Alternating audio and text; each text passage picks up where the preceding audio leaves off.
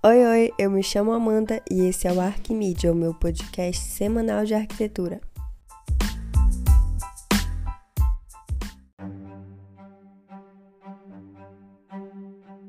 No episódio de hoje sobre curiosidade arquitetônica, eu vou contar para vocês bem rapidinho sobre o edifício Seagram. Vocês sabem de que edifício eu tô falando? Bom, se não sabe, não tem problema nenhum, porque é por isso que eu tô aqui. Então vamos lá.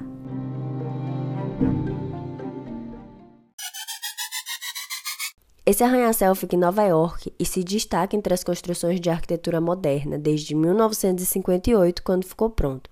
Essa época é a época da Bauhaus, que é uma é uma das maiores escolas de arquitetura e design que já existiram.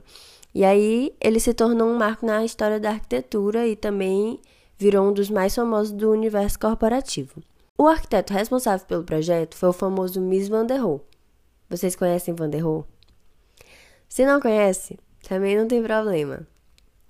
Lá no meu Instagram eu já fiz um post sobre ele e é só vocês irem lá.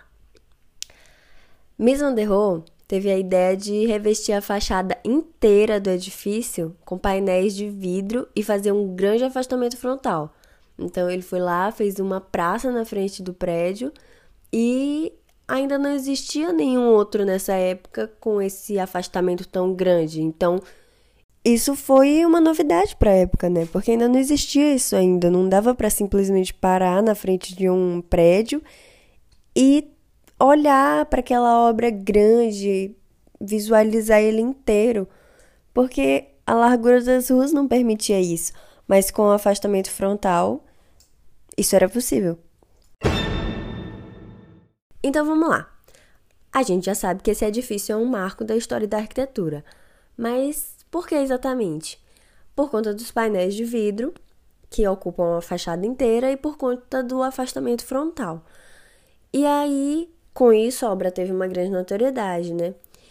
E, se vocês perceberem, praticamente todos os arquitetos hoje em dia se inspiram nesse estilo de edifício. Será que eles sabem que eles começaram a usar isso por conta desse edifício especificamente? Ou porque é um efeito manada de que estão usando muito e aí a gente acaba se é, influenciando, né? O que, que vocês acham?